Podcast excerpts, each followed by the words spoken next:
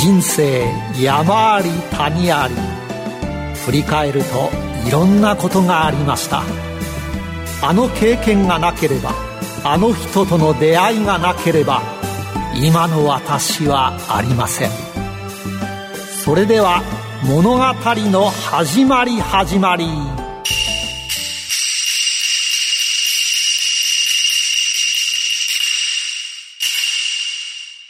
企業トップが語る人生波乱万丈。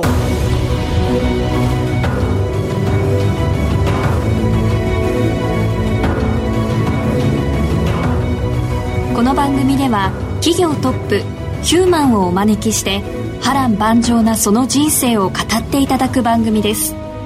今日はどんな人生のヒントを得られるでしょうか。それでは番組案内人をご紹介しましょう。SBI 証券客員マーケットアナリスト藤本信之さんです。毎度相場の福の神こと藤本でございます。よろしくお願いします。よろしくお願いいたします。さて今日から始まったこの新番組ですが、はい、藤本さんが持ち込んだ企画なんですよね。まあそうですね。あの月曜日に、まあ、辻さんと一緒にやってる番組この中でいろんな企業をですね僕ご紹介していると。基本的にはあのご訪問させていただいてですね経営者の方からいろんな話を聞いてその中から面白い企業をご紹介してるんですけどやっぱりあの全部語り尽くせないところがあるのとやはりご本人にですね語っていただいた方がより伝わるようなところがあるかと思いますので、まあ、ちょっとそういうような番組作ってみたいなということですね。私も藤本さんにこの打ち合わせの時にいろんなお話を伺うんですけど、この人となり、社長の人となりとかを聞くと、そういうのをもっと伝えられたらいいなと思っていますので、日経新聞のこの私の履歴書のページのイメージで皆さん楽しんでお聞きいただければなと思っています、ね、企業を知るには社長を知る。社長のですねもともと人生であったことこれがですねやはり経営にも生かされてるということなんでその人となりを知るっていうのは非常にですね重要なことかなと思いますね。はい。そして改めまして進行役を務めます辻るなです。どうぞよろしくお願いいたします。この後ゲストをお迎えし波乱万丈の人生に迫ります。お楽しみに。企業トップが語る人生波乱万丈。この番組はヒューマンホールディングスの提供でお送りします。あらゆる人の自己確立をサポートするヒューマンホールディングス。証券コード2415ジャスタック上場ヒューマンホールディングスは、教育事業を中心にその人材育成のノウハウを活かし、人材、介護、保育、IT など数多くの事業を展開。国内から海外までグループのシナジーを活かし、社会のニーズに応える。証券コード2415ヒューマンホールディングスです。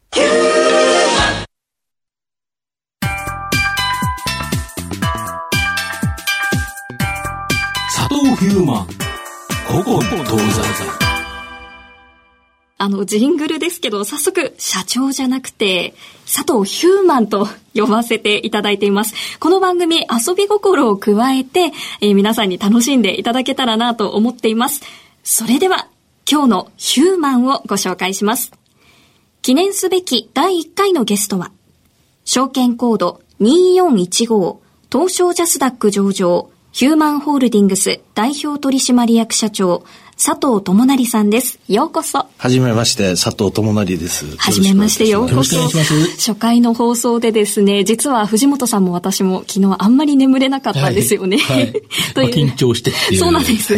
でも、和気あいあいと進めていきたいと思います。はい、それでは、早速藤本さん、ヒューマンホールディングスご紹介ください。はい。ヒューマンホールディングスは、東京都新宿区西新宿、こちらに本社がある全日制の専門校、社会人教育の教育事業、派遣人材紹介などの人材事業、在宅施設の介護サービスの介護事業、この3つが3本柱の企業です。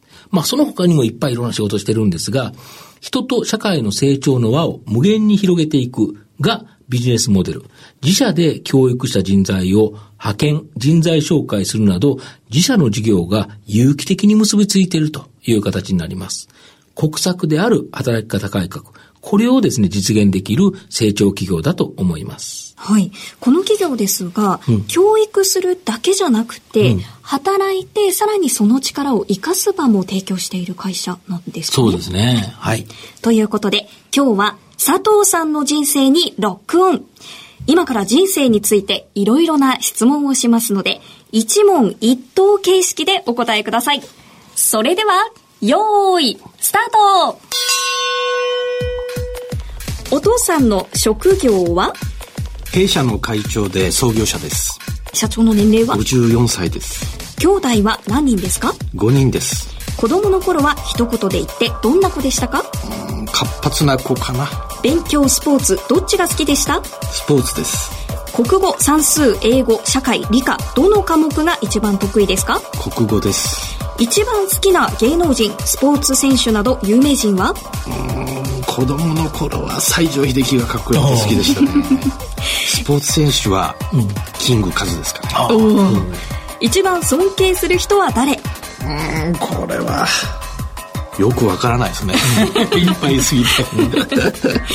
子供の頃は何になりたかった？うん、やっぱりスポーツ選手でした。また、社長になると思っていましたか？うん、子供の頃はそういうこと考えたことなかったですね。社会人1年目はどこでスタートしましたか？えー東京の中野、えー日興証券で営業、ここからスタートしました。好きな言葉、座右の銘はありますか？これ自分で作ったんですけど、えー失敗は成長のもと、成功は自信のもと、えーとにかくチャレンジ。これが座右の銘です。最後の質問です。僭越ながらですね、私、辻るなを一言で表現してください。あったばっかりですけれども。AKB のお姉さん。なんかサービスしていただきました。ありがとうございます。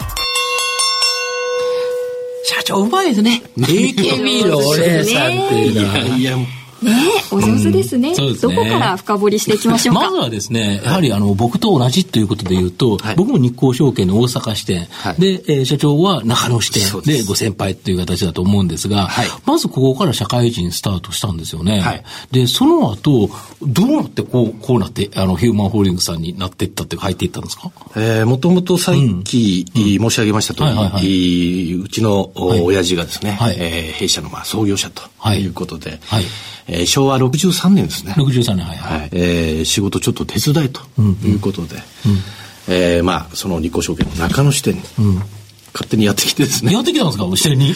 外交から帰ったら、はい支店長室で、はい親父と支店長が話し合ってるんですよ。はいはいはい。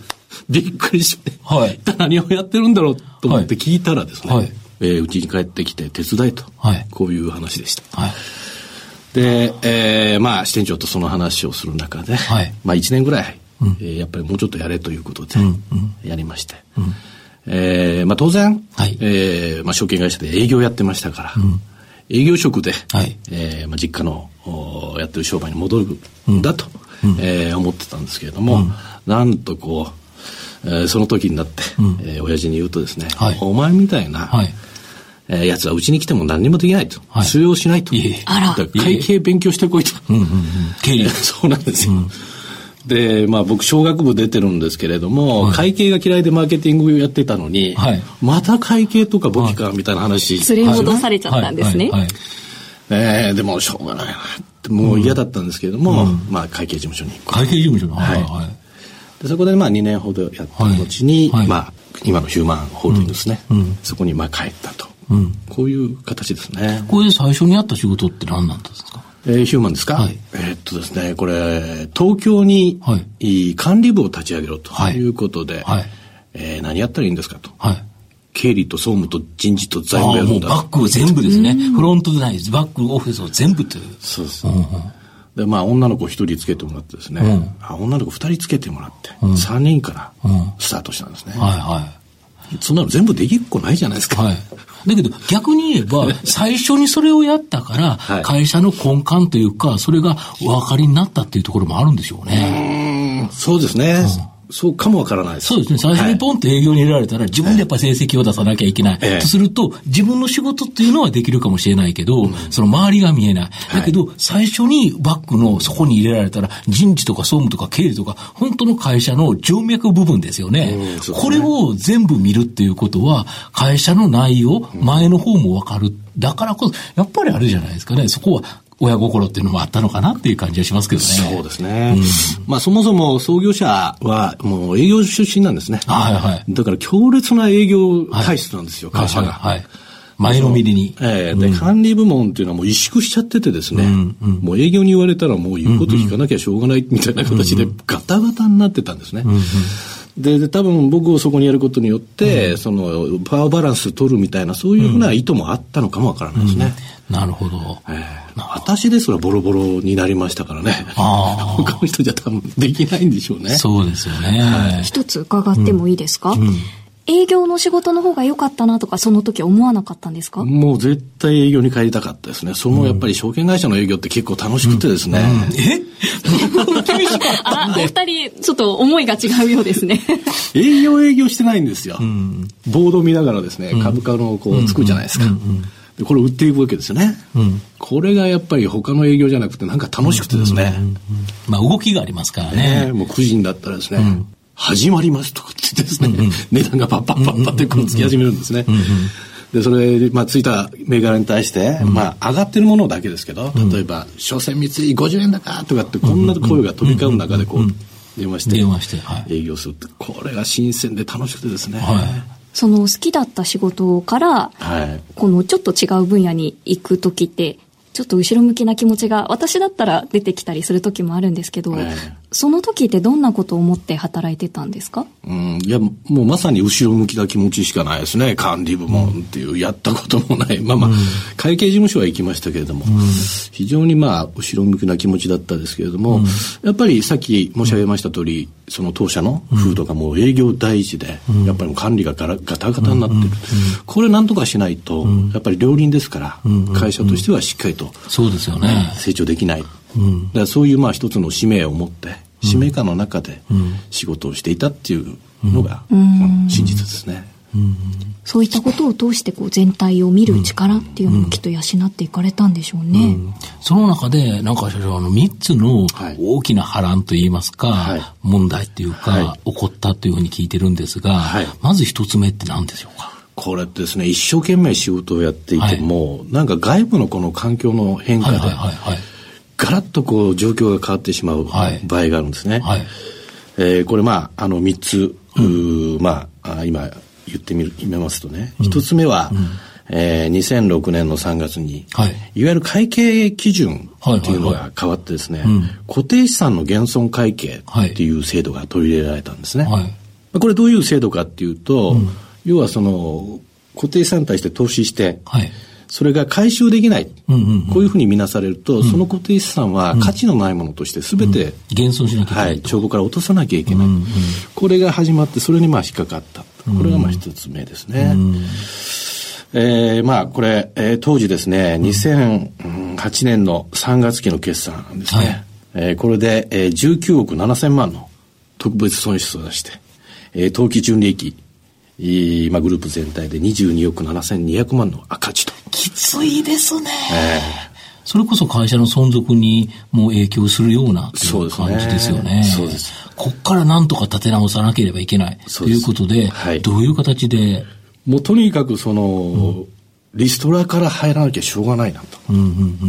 一回広げたものを、はい、学校これ固定資産いっぱいありますから、それをもうとにかく教室どこ閉める、どこ残す、どの事業を残す、どの事業をやめる、これを徹底的にね。取捨選択してはい。はい。もう一気にそれをこう作り上げて、そして一気にそれを進めて、学校ですから、があの生徒さんがいらっしゃるんですね、だから辞めると言って辞めてもらうわけにはいかないわけですね、まあそこはしっかりと面倒を見てやらなきゃいけないので、どうしてもその2年かかってしまう、回復までに。その当初立てたのが、その2年後には、教育、営業利益率で5%回復させようと、5%出そうと、こういうふうな目標を立てて、えー取り組みました。まあ、あの、ですから2期目のその9年3月期ですね。はい。ここでも、えー10億1400万の特別損失を計上して、えー当期純利益があー10億2700万の赤字になった。こんな形でしたね。ただそこから切り返せたということですよね。で、まあ宣言通りですね、これまあ売上高がどれだけ増やせるとかって言ってなかったんですけど、とにかく営業利益率で5%出します。と。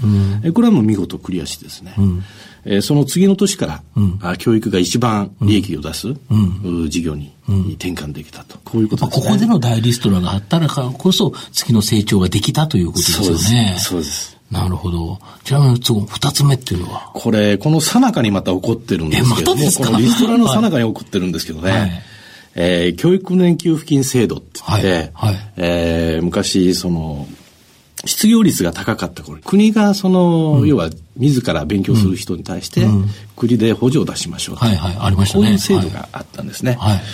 えーこれがですね、適用範囲が狭められたんですね。えーそれでもうあってですね、その8年、9年はもう赤字になった。ああ、そこで売上高の方の、えー減少というのもあったと。ありました。これは辛いですよね。ね会計処理の上に売上高まで影響が出てしまうと、やはり企業としてはかなり辛かった。だからこそ逆に言うと、きちっとしたリストラをはい断行しなければ仕方なかったと。そうですね。いうことですよね。これ団長の思いですけどね。あしかしやらなければ、ーうん逆に全部が守るためにはやっぱりどこかを切らざるを得ないというところをもう決断されてはいやったということですよね。そうですはい。だこれも、やっぱり国の制度の変更なんですね。まあ外的要因が、やっぱり直撃するぞと。こういうことですね。なるほど。やっぱ国策ってものすごく影響出るんですよね。出ます。まあこれ二つもですね、大変なことがあったんですけど、はいなんと三つ目もあったそうなんですけど、そうですね。はいえー2009年9月に、政権交代がありましたね。はいはいはい。えー労働者派遣法の、お運用が、まあ、厳格化されたということで、えー当社は業務改善命令の対象になってしまったということですね。なるほど。えーこれによって、まあ、人材需要が非常に大きな打撃を受けるわけですけれども、えーどれぐらいまあ受けたんですか、ええあの、9年3月期、はい。えー売上高が533億、はいはい。うこれまあ過去最高だったんですけど、ありました。これが、翌10年3月期には399億円、はい。えー翌11年3月期が281億円。ほぼ半減。2そうですね年間で。そうですね。きついですよね。そうです。で、えー一番落ち込んだのがですね、その翌年12年3月期、はい274億円と。半分以下ですか。そうなんです。これはきついですよね。これはどうやって対応したんですか？これやっぱりですね、リストラするしかないですよね。はいこの急激な売上の減少に対応するためには、まずはしっかりと、えー利益を出せる体制を作るということですから、徹底的にこれリストラをやると。えーこれに、まあ、立ち向かっていったということですね。やはり、まあ嫌なことだとは思うんですけど、全体を生かすためにはということですよね。そうですね。この3つの件ありましたけれども、やっぱり一人でも多くの社員と、その家族を救うために、どれだけ、まあ、被害を小さくするかということですから、ここに対しては本当に心を鬼にして、使命感を持ってやると、えーこういうことだったですね。なるほど。やはりそういうところがあって、今の成長につながってると。いうことですね。そこをグダグダにしてると、結局、まあ、あのーそういうのが塞がらない状態で、また次に行ってるっていうことは良くないということだと思うので、はいそういうことですかね。そうですね。嫌われ役をこう買って出なきゃいけない時心は痛みませんか？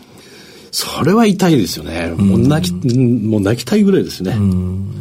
だけどやっぱりさっき言った使命感、うん。これをしっかりと持つことによって、ぶれない自分を作って、えそして戦っていく、こういうことじゃないですかね。まあ本当にこれ、マーケット環境の変化の一つですけど、世の中がガラッと変わるときに、やっぱり個別の企業の努力ではいかんともしがたいところが起こってしまうっていうのが、やはりビジネスっていうことなんですかね。そうですね。それがビジネスの面白さであり、怖さであると。逆に言うと、国策に乗った時は一気に伸びれるっていうことですよね。そうですいかにうまく伸びて、はいい、や、あの、そういう逆風な時には、すっと小さく縮こまってやり過ごすかということですか。そうですね。ああ、これはやっぱビジネスの根本というか、なるほど。鉄則でしょうね鉄則ですか。向かい風もあれば追い風もあるということですよね。ここまでは佐藤さんの過去を振り返る佐藤ヒューマン古今東西をお送りしました。ここからは現在未来のお話を伺っていきます。はい。最近ですね、御社で内定式があって、なんか135名の、まあ、新しい方を迎えるという内定を出したということなんですけど、はい。そこでどんな話をされたんですかね？はい。まあ、我々が持っているブランドの話はい。をしたんですね。はい。えーブランドってまあ、いわゆるベネ、あの、シャネルとか、はい。まあ、グッチとか、はい。はい。そういうイメージを持たれるかと思うんですけども、はい。実はもっと深くてですね、はい。要は我々は社会に対して何をお約束をする会社なんだと。まあ、こういうことをやるんですけれども、えー我々のまあそういうことを value promise っていう言葉で表すんですけれども、はい我々の value promise は、はいあの、セルフィングっていう言葉なんですけど、セルフィングはい。はいセルフィングっていうのは、英語の self に、はい。進行形の ING。ING。セルフ ING でセルフィング。そうです。はい。これまあ造語です。はい。えー意味はですね、自己確立のプロセスっていうはい意味なんですね。はい。で我々の会社は全てのステークホルダーに対して、自己確立のプロセスのサポートを指定差し上げる会社だと。はいはいはいはい。当然、お客さんもそうですし、すべ、てのステークホルダーですから、社員もそうなんですね。まあ、取引先も含めて、えーそういう自己確立のプロセスのサポートをしましょうと。えーこういうふうなあ使命を持って、まあ、働いてくださいということと、えーそれを達成するために、我々はヒューマンで働く人のことをヒューマン人って呼んでるんですね。ヒューマン人って言うんですちょっと私たちの佐藤ヒューマンっていうのと似てますね。はい。はい。はい。これ3つの,、あの側面から定義していて、はい。一つはルック、見た目っていうところですね。はい。えーそれからもう一つがスピーク、話し方。話し方、はい。それから三つ目がアクト。はい。えー行動振る舞いっていうところですね。で、それぞれまあ、あの、細かい規定があるんですけれども、まあ、若干これ読んでみますとね、えーヒューマン人のルックは、えー清潔でスマート、洗練されており、活力にあふれ、えーはつらつと個性に輝いている。はい。まあ、この解説をまあするわけですね。それからスピーク。ヒューマン人のスピークは、えー情報が豊富で、えー体系的、えー提案力がある。えー笑顔と、あごめんなさい、これね。老眼鏡がないと見えなはいい。いや、僕一瞬先ほど老眼鏡があっていやでも佐藤ヒューマンのちょっと素と言いますか、こういったところを見たい番組ですもんね。そうですね。本音がちらり、あ、はいでもメガネ姿もすごい素敵ですね。はいはい、ありがとうございます。えー情報が豊富で体系的であり、提案力がある。えーいつも笑顔と熱意とユーモアがあり、人間的魅力を感じさせる。そして何より聞き上手である。とこういう定義してるんですね。で、最後のアクト。えーヒューマン人のアクトは、礼儀正しく、迅速でスピードがあり、親身で思いやりがあり、誠実で約束を守る。えー自信に満ち溢れ、自立していると。この三つで定義してるんですね。なるほど。でこのもう一つ一つを、まあ、細かく、まあ、あ新入社員に、えー内定者に説明してですね、えーヒューマンで働いていただく心構えを守っていただくと、こういうふうな趣旨でお話ししていただきました。なるほど。これだけで本当に御社っていうのは教育だけではなくて、はい教育した後の仕事ということで、本当に有機的に結びついてるんですよね。そうですねそうですよね。あの、もともと、だから創業者が教育で事業をスタートさせました。その時に、まあ考えたことはですね、学校って教育して終わりか。うんうんうん。ここに対する。そうですよねはい。うんアンチテーゼを持ったわけですね。就職のところまでしっかりとお世話して、教育じゃないか。こういうまあ発想だったんですね。ですから、えー昭和60年にヒューマンアカデミー教育事業が発足してですね、はいはいえーヒューマンリソシアが昭和あー63年はいスタートしてるんですね。はい。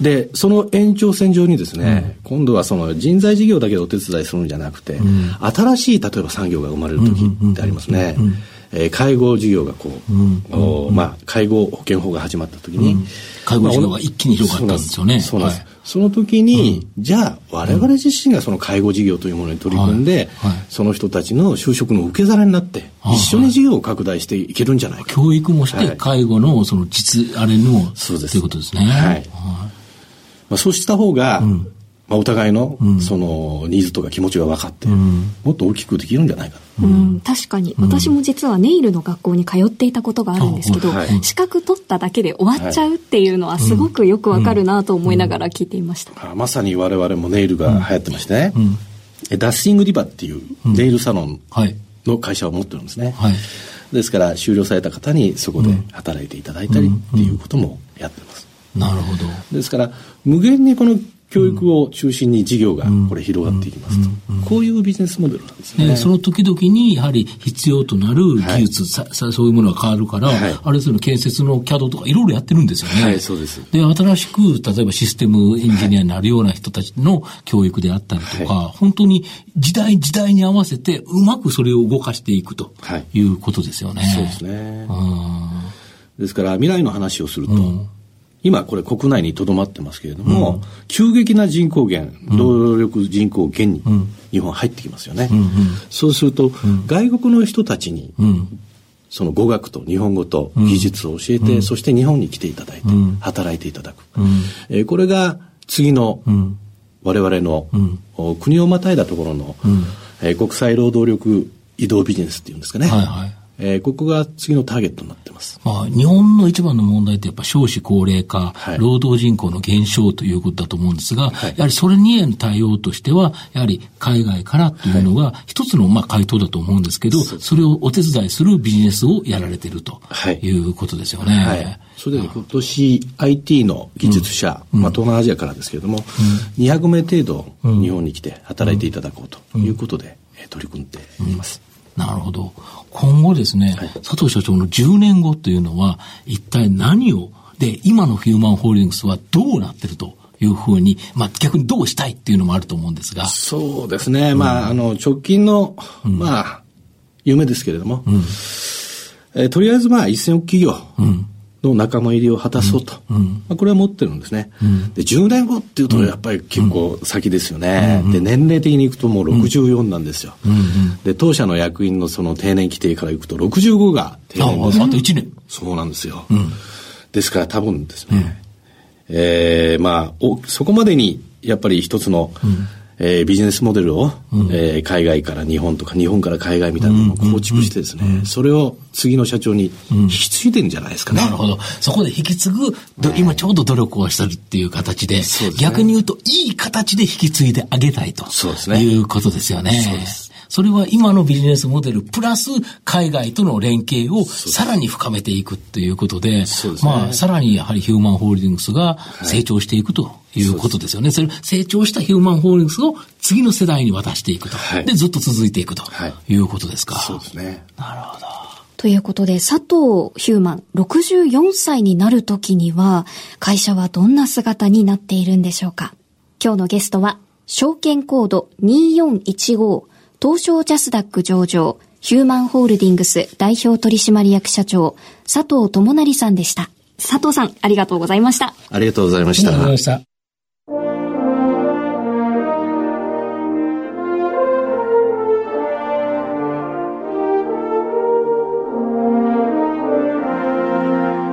た。さて、お別れのお時間です。藤本さん、初めての放送を振り返ってどうでしたか？面白かったですね。やはり佐藤ヒューマン、すごいなと思いましたね。ね佐藤ヒューマンって呼んでも怒らないっていうのもありがたいところでしたよね。はい、ということで、次回もどうぞお楽しみに。ここまでのお相手は、藤本信之と辻るなでお送りしました。それではまた来週のヒューマン、期待してください。企業トップが語る人生波乱万丈。この番組はヒューマンホールディングスの提供でお送りしました。